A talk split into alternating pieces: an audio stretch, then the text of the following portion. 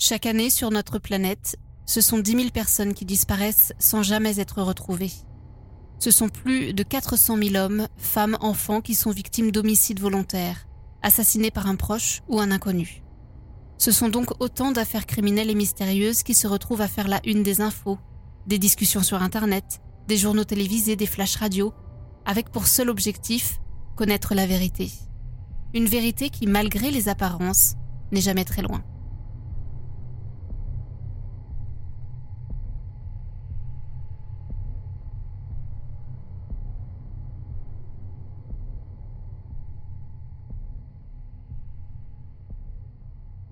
Le 1er février 2012, un jeune homme prénommé Duane reçoit un texto de la part de Samantha, c'est sa petite amie, qui est barista dans un café au bord d'une route assez isolée à Anchorage, en Alaska. Elle vient de finir son service et elle lui explique donc dans ce message qu'elle quitte la ville pour le week-end. Duane est interloqué, il ne comprend pas puisqu'il devait en fait venir la chercher en voiture. Elle n'a pas de voiture. Ce message l'inquiète. En plus de ça, eh bien elle ne répond plus à son téléphone portable. Pour lui, c'est certain, quelque chose est arrivé à Samantha. Il signale alors sa disparition aux autorités. La question est la suivante, comment se fait-il qu'elle ne donne plus aucune nouvelle? Tout le monde va comprendre ce qu'il s'est passé lorsque le propriétaire du café en question fournit les images de vidéosurveillance. Sur ces images, il est un peu plus de 20 heures. Elle s'apprête à fermer à clé. Quand soudain,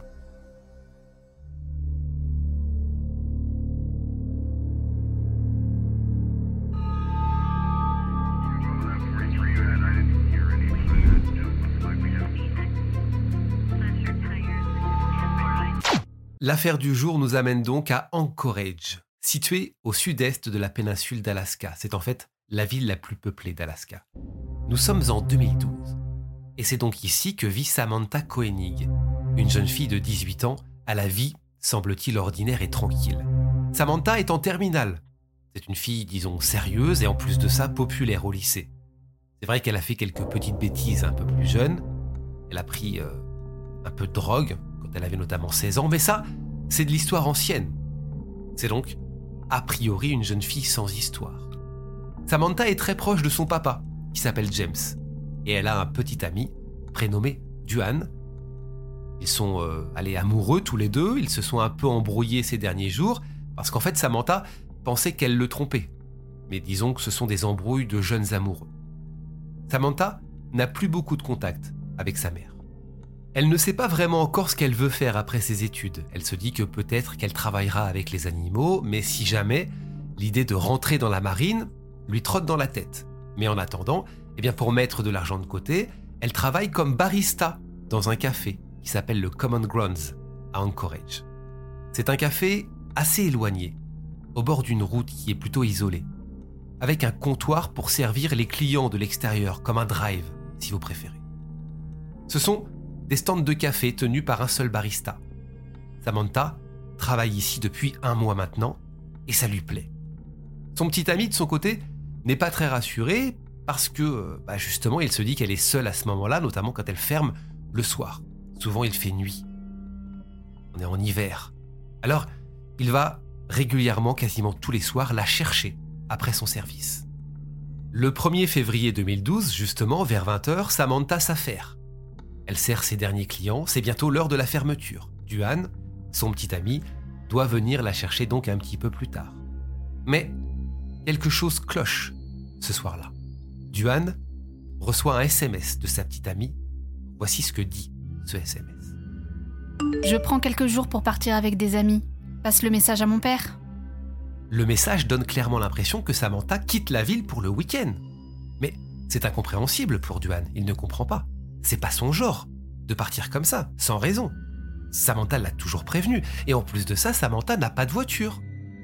Alors il essaie de l'appeler, mais elle ne répond pas. Il décide de se rendre sur son lieu de travail, mais il n'y a personne. La disparition de Samantha est signalée assez rapidement à la police, qui va prendre en fait l'affaire à la légère, pas au sérieux, en tout cas à ce stade. Quelques instants plus tard, alors que Duane est chez lui, qu'il passe des coups de téléphone à droite à gauche pour essayer de comprendre où pourrait se trouver Samantha, il entend du bruit venant de l'extérieur.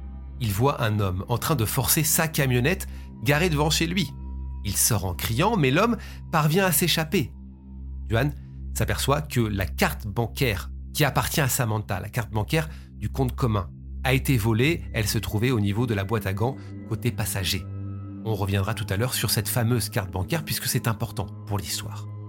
Inquiet pour Samantha, il laisse tomber totalement cette histoire de vol, il ne cherche pas à poursuivre l'homme en question. Tant pis. Ça fait maintenant plusieurs heures que Samantha a disparu et donc le lendemain, la police commence à se saisir de l'affaire, vraiment.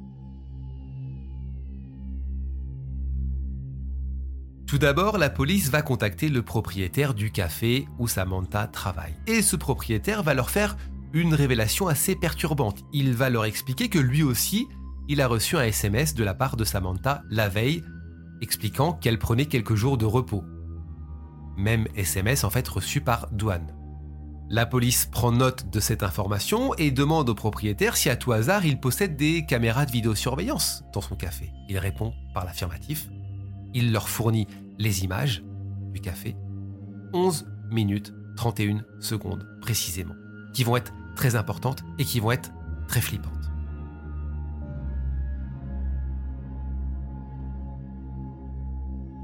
Sur ces images de vidéosurveillance, regardez, je vais vous laisser de longues secondes pour que vous essayiez de comprendre. On voit Samantha en plein travail, vers 20h. Elle s'approche du comptoir, sûrement un de ses derniers clients qui arrive.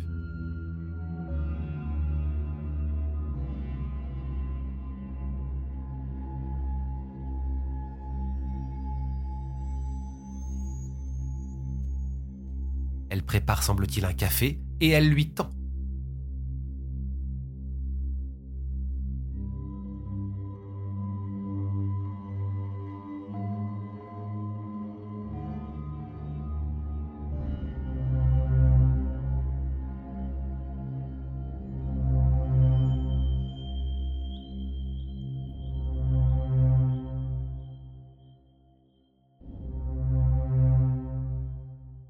Samantha tourne quelques secondes la tête. Et quand elle se retourne vers le comptoir, elle a, on dirait, un mouvement de recul. Elle lève les deux mains, comme si elle était en train d'être braquée, comme si quelqu'un lui pointait une arme sur elle. On la voit ensuite éteindre les lumières. Elle marche vers la caisse et sort de l'argent. Un homme rentre dans le café. On l'aperçoit.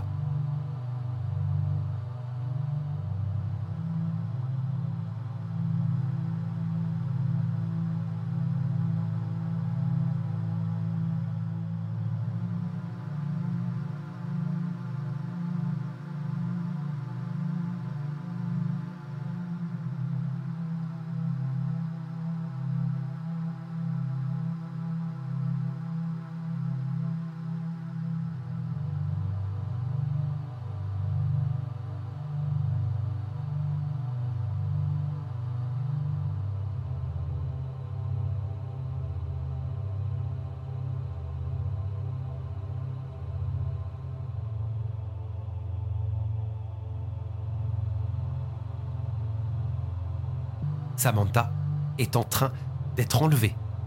Et il n'y a absolument personne pour l'aider. On voit un homme sortir avec Samantha par la porte arrière du café. Il la traîne sur le parking. Ensuite, eh bien, il semble que Samantha essaie de, de courir, de s'échapper peut-être, mais l'homme la rattrape.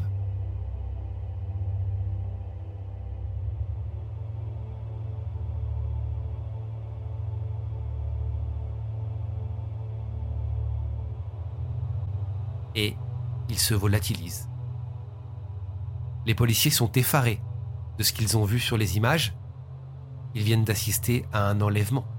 Pourtant, et c'est ce qui est assez dingue, la police va traîner dans cette affaire. Certains policiers, écoutez bien, vont même penser à une fugue, avec une mise en scène, en fait, pour pouvoir voler l'argent de la caisse. Ils pensent que euh, le petit ami et Samantha se sont mis d'accord pour simuler euh, un faux enlèvement pour pouvoir partir avec l'argent. Le 2 février, donc le lendemain, la police locale, vous le comprenez, prend l'affaire quelque peu à la légère, malgré les supplications du père de Samantha et de Douane. Le FBI est mis au courant et euh, tente de gérer l'affaire, mais la police locale fait comprendre qu'elle se débrouille. Il n'y a aucune piste, à part cet homme cagoulé que l'on voit sur la vidéo. Les proches de Samantha sont rapidement écartés en tant que suspects. On se dit que finalement, euh, cette mise en scène, c'est pas, c'est pas le bon filon. L'enquête ne donne rien. Personne ne fait non plus de lien entre le vol de la carte bancaire et la disparition de Samantha. Dix jours après la disparition de Samantha, une veillée est organisée. Des affiches sont placardées dans la ville un peu partout. Les amis de Samantha, sa famille se déploient à travers Anchorage pour essayer de, trouver Samantha, de trouver un indice avec cette question qui est un peu le, fil des recherches. Est-ce qu'elle peut être quelque part séquestrée peut-être, perdue dans la nature, cette fameuse nature sauvage de l'Alaska Puis finalement, après trois semaines de recherche, un événement va faire avancer l'enquête. Douane va recevoir le 24 février à 19h56 un SMS. Ce texto, donc envoyé au petit ami de Samantha, est aussi mystérieux que sa disparition. Voici ce qu'il est noté.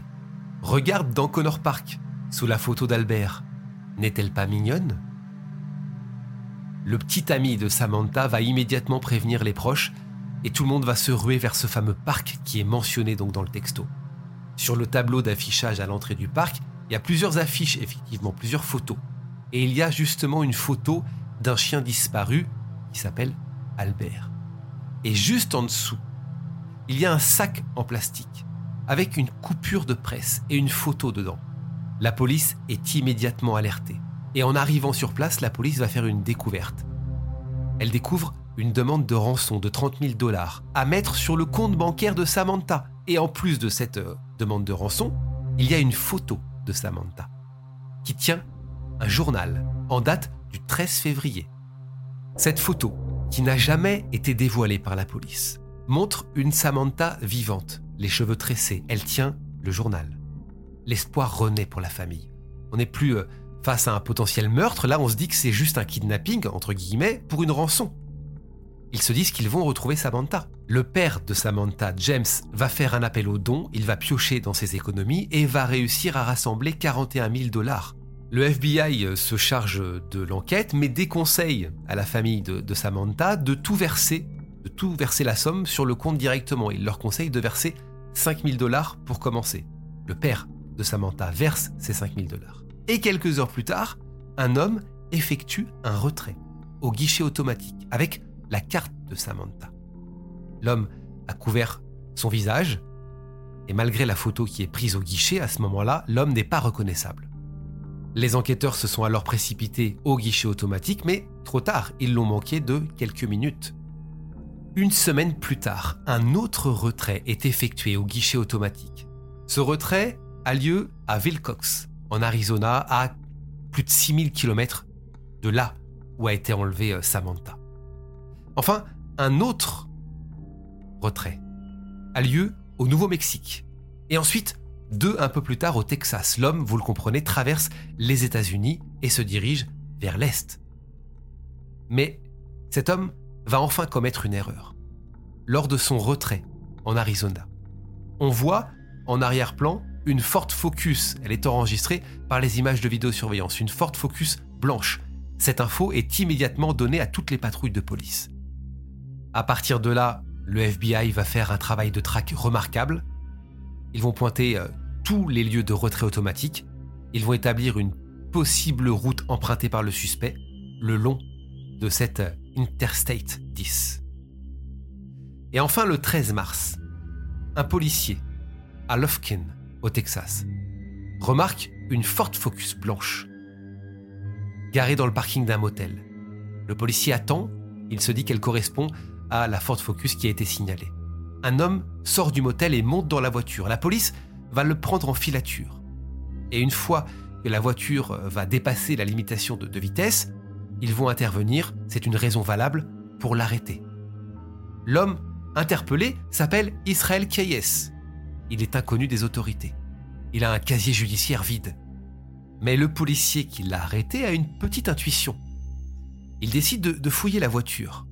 Et en fouillant la voiture, il trouve de l'argent liquide, des gants, un masque de ski noir, des lunettes une arme à feu et, surtout, dans un portefeuille la carte d'identité de Samantha Koenig, ainsi que la fameuse carte bancaire qui a été volée quelques semaines plus tôt dans la camionnette. La police et le FBI comprennent qu'elles tiennent le gars, le fameux gars qu'elles recherchent, qu'elles traquent depuis des semaines. Mais la question la plus importante à ce moment-là, c'est où se trouve Samantha? Est-ce qu'elle est encore vivante? C'est une véritable course contre la montre qui commence. Les enquêteurs pensent que Samantha est vivante. Mais ils se disent qu'en détenant Israël Keyes, il va falloir rapidement qu'il avoue, qu'il dise où elle se trouve, parce que sinon elle va, elle va décéder, elle va manquer de nourriture, d'eau. Israël Keyes va garder le silence. Il est extradé en Alaska et à partir de là va commencer son interrogatoire. Nous sommes en mars 2012. Et là, le FBI est loin de se douter de ce qu'ils vont découvrir. Israël Keyes n'est donc pas connu des services de police comme je vous le disais. Pas de crime, de violence dans son histoire, dans son passé. Pas de délit sexuel non plus. Rien de tout ça. C'est un homme de 34 ans qui a une entreprise de construction, qui a une petite vie tranquille. Il a une petite amie avec qui il va se marier. Il a une fille de 10 ans d'une précédente union. Ils vivent euh, tous les trois dans une maison à Anchorage depuis 2007. Il a une bonne réputation, ce Israël Keyes. C'est un homme travailleur, serviable. Sa petite amie est rapidement mise hors de cause. Elle n'a aucun lien avec euh, Samantha et ne savait euh, absolument rien de, de cet enlèvement. Les enquêteurs sont face à un homme qui semble bien sous tout rapport. Mais ils le confrontent au sujet de Samantha. Et là, Israël Keyes, écoutez bien, avoue l'avoir tué. La nouvelle est fracassante, elle est brutale, et il accepte de tout raconter. Mais avant de tout raconter, il exige, écoutez bien, un café americano de Starbucks, une barre sneakers et un cigare. Et là, il peut commencer à raconter son histoire, ou plutôt l'histoire de Samantha. Il raconte qu'il errait dans la ville et a choisi ce café un petit peu au hasard parce qu'il savait qu'il fermait tard. Il a enfilé un masque de ski et a attendu qu'il n'y ait plus personne. Il a commandé un café à Samantha et tandis que Samantha lui préparait le café, il a sorti une arme et il lui a demandé de lui remettre l'argent de la caisse.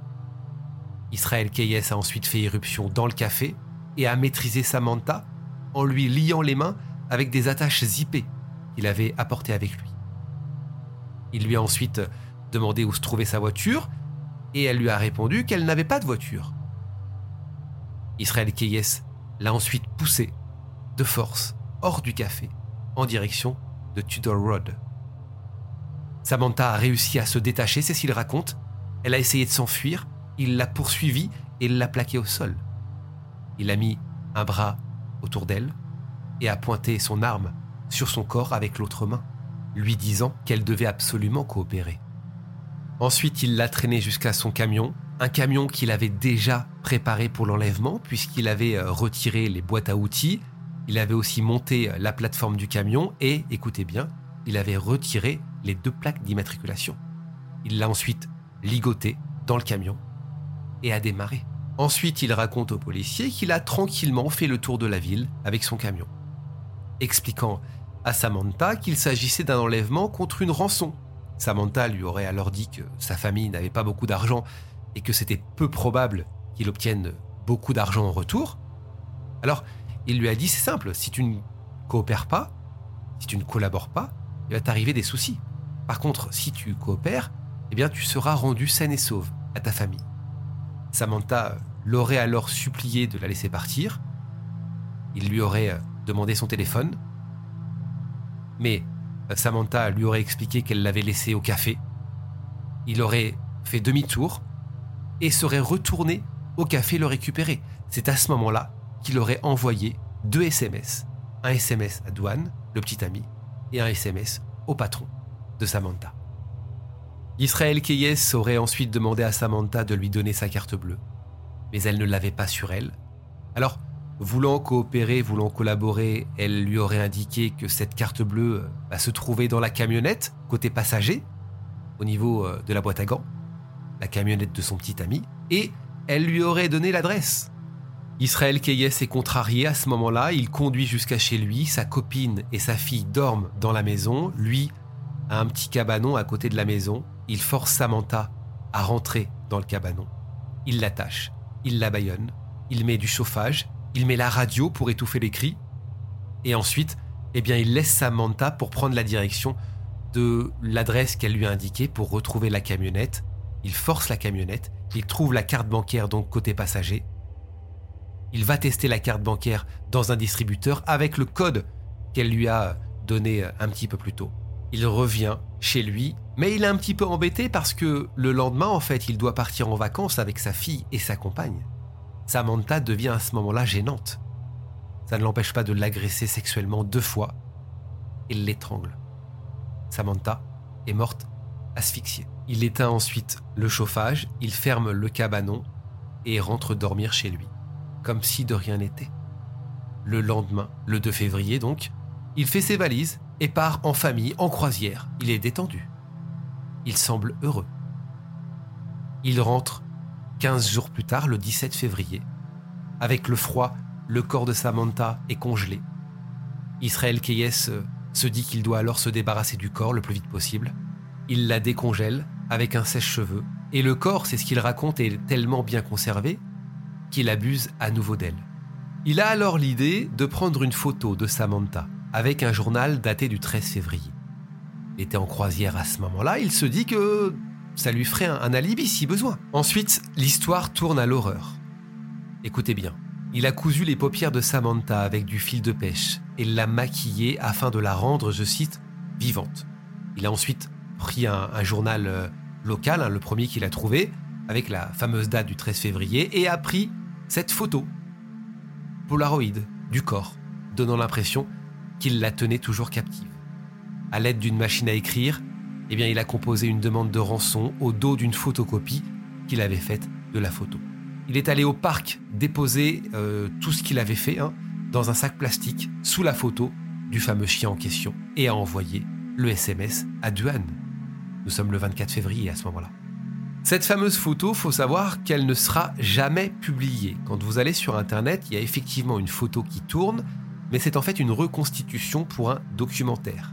Une fois revenu à son cabanon, Israël Keyes a démembré le corps de Samantha Koenig pour s'en débarrasser il l'a emmené au lac Matanuska et a creusé des trous dans la glace pour y jeter les sacs.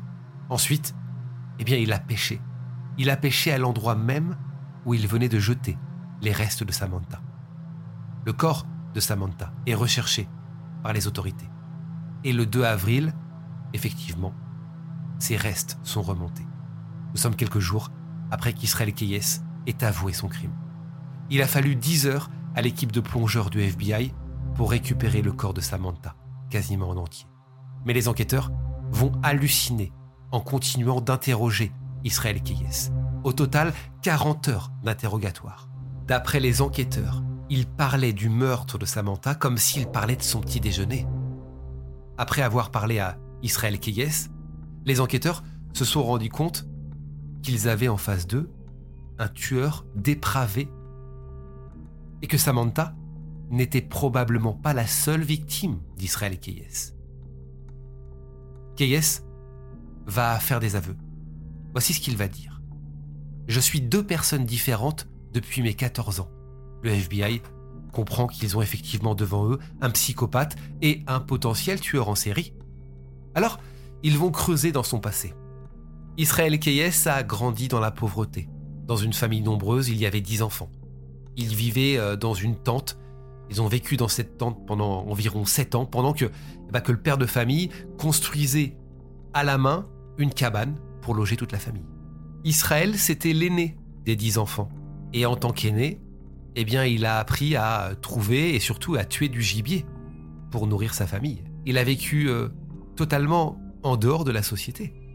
La famille Keyes a fréquenté une église qui prêchait la théologie de l'identité chrétienne basée sur la suprématie blanche. Scolarisé à la maison et donc coupé du monde extérieur, Israël Keyes était socialement maladroit. Et Israël a commencé à manifester des signes classiques d'un psychopathe. Et ce, euh, jeune, à l'âge de 10 ans. Il s'introduit par effraction dans les maisons. il vole des armes, il allume des feux. À 14 ans, il torture et tue des animaux domestiques. Il a déclaré au FBI qu'à l'âge de 14 ans, eh bien, il s'était rendu compte qu'il était très doué pour rester assis dans les bois pendant des heures sans bouger. Il a ensuite rejoint l'armée américaine à 20 ans et a été, semble-t-il, un soldat modèle pendant trois ans, entre 1998 et 2001. Il a rencontré une femme et donc a eu une fille. Il a monté son entreprise.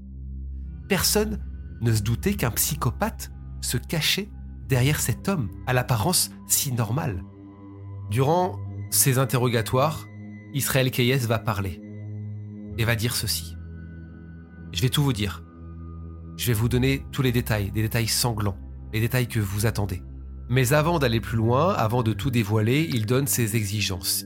Il veut une date rapide d'exécution tout d'abord, il ne veut pas pourrir en prison. Et surtout, eh bien, il ne veut pas que son nom sorte dans la presse pour pas que, que sa fille tombe dessus et surtout pour qu'elle puisse grandir normalement. Israël Keyes lâche deux noms, Bill et Lorraine Curier, un couple assassiné dans le Vermont en 2011. Et Israël Keyes raconte qu'il a toujours eu des pulsions de meurtre et qu'il a caché d'ailleurs dans le pays des kits de meurtre, des caches où il mettait des armes à feu, des attaches, de l'argent, des produits ménagers, le parfait kit du tueur en somme. Et quand il avait cette envie de passer à l'action, il avait simplement à récupérer ses affaires et trouver une victime. Les policiers sont stupéfaits. Quels autres indices Keyes avait-il laissés derrière lui? Quels autres meurtres avait-il commis? Les enquêteurs ont commencé à se concentrer sur son séjour, notamment dans l'État de Washington, où il a grandi, un endroit où il a admis avoir tué au moins quatre autres personnes. L'affaire Julie Odegaard ressort. C'est une petite fille qui avait été assassinée. Israël Keyes était alors âgé de 18 ans. Il vivait dans la région à ce moment-là. Mais il jure qu'il n'est pas responsable de ce meurtre. Il explique que sa première tentative de meurtre a eu lieu en 1997 ou 1998, lorsqu'il a enlevé et agressé sexuellement une jeune femme près de Bend, dans l'Oregon. Il a ensuite euh, attendu de finir l'armée avant de traquer sa prochaine victime. Israël Keyes déclare également aux enquêteurs que la naissance de sa fille l'avait convaincu de, ne jamais cibler les enfants. Après ses aveux, il y a eu sept mois d'interrogatoire. Mais pendant ces sept mois, Israël Keyes n'a pas lâché d'autres noms. Les autorités ont vérifié, hein, ils ont corroboré deux vols à New York et au Texas. Il a avoué aussi avoir incendié une maison au Texas, se contentant d'observer les flammes de loin. Mais Israël Keyes, contrairement à, beaucoup de, tueurs en série, n'a pas de victime type. Il s'en prenait euh, aux hommes et aux femmes. Il ne se souciait pas de l'apparence ethnique. Israël Keyes n'a qu'une envie, à présent, c'est mourir. Il a honte. Pas honte d'être un tueur en série, ou un monstre. Non, il a honte parce qu'il s'est fait prendre. Il se sent faible. Il a été vaincu. Lui qui, pendant des années, a pu commettre ses crimes sans jamais être interpellé, inquiété. C'est trop pour son ego, son ego fragile. La dernière fois qu'il s'est entretenu avec les enquêteurs, c'était le 29 novembre 2012, trois jours plus tard, le 2 décembre. Israël Keyes réussit à dissimuler une lame de rasoir dans sa cellule de prison il se coupe le poignet dans sa cellule et s'étrangle à mort avec un drap. Il laisse derrière lui un message. Onze crânes dessinés avec son propre sang, portant l'inscription ⁇ Nous sommes un ⁇ Les autorités soupçonnent que cela fait allusion au nombre total de ses victimes. On n'est plus à 7 ou 8, peut-être 11 du coup. À l'intérieur de sa cellule, on découvre une étrange lettre de suicide de quatre pages tachée de sang. Après une analyse approfondie, il a été déterminé que la lettre ne contenait aucun aveu ni aucune preuve pouvant conduire à ses autres victimes. Je vais vous lire quelques passages de cette fameuse lettre. Vous avez peut-être été libre, vous avez adoré vivre votre mensonge, le destin a écrasé son propre plan, comme un insecte. Vous mourrez toujours. La famille et les amis verseront quelques larmes, prétendant que vous êtes au paradis. Mais la réalité, c'est que vous n'êtes que des os et de la viande. et que votre cerveau et votre âme sont morts. Avec sa mort, la probabilité de retrouver d'autres de ses victimes est faible, mais le FBI réexamine les décès suspects dans les régions où Israël Keyes a séjourné. Les enquêteurs ont établi une chronologie de ces déplacements entre les dates du 4 octobre 2004 et du 13 mars 2012. Mais malheureusement, Israël Keyes a emporté beaucoup de secrets, beaucoup trop de secrets dans sa tombe.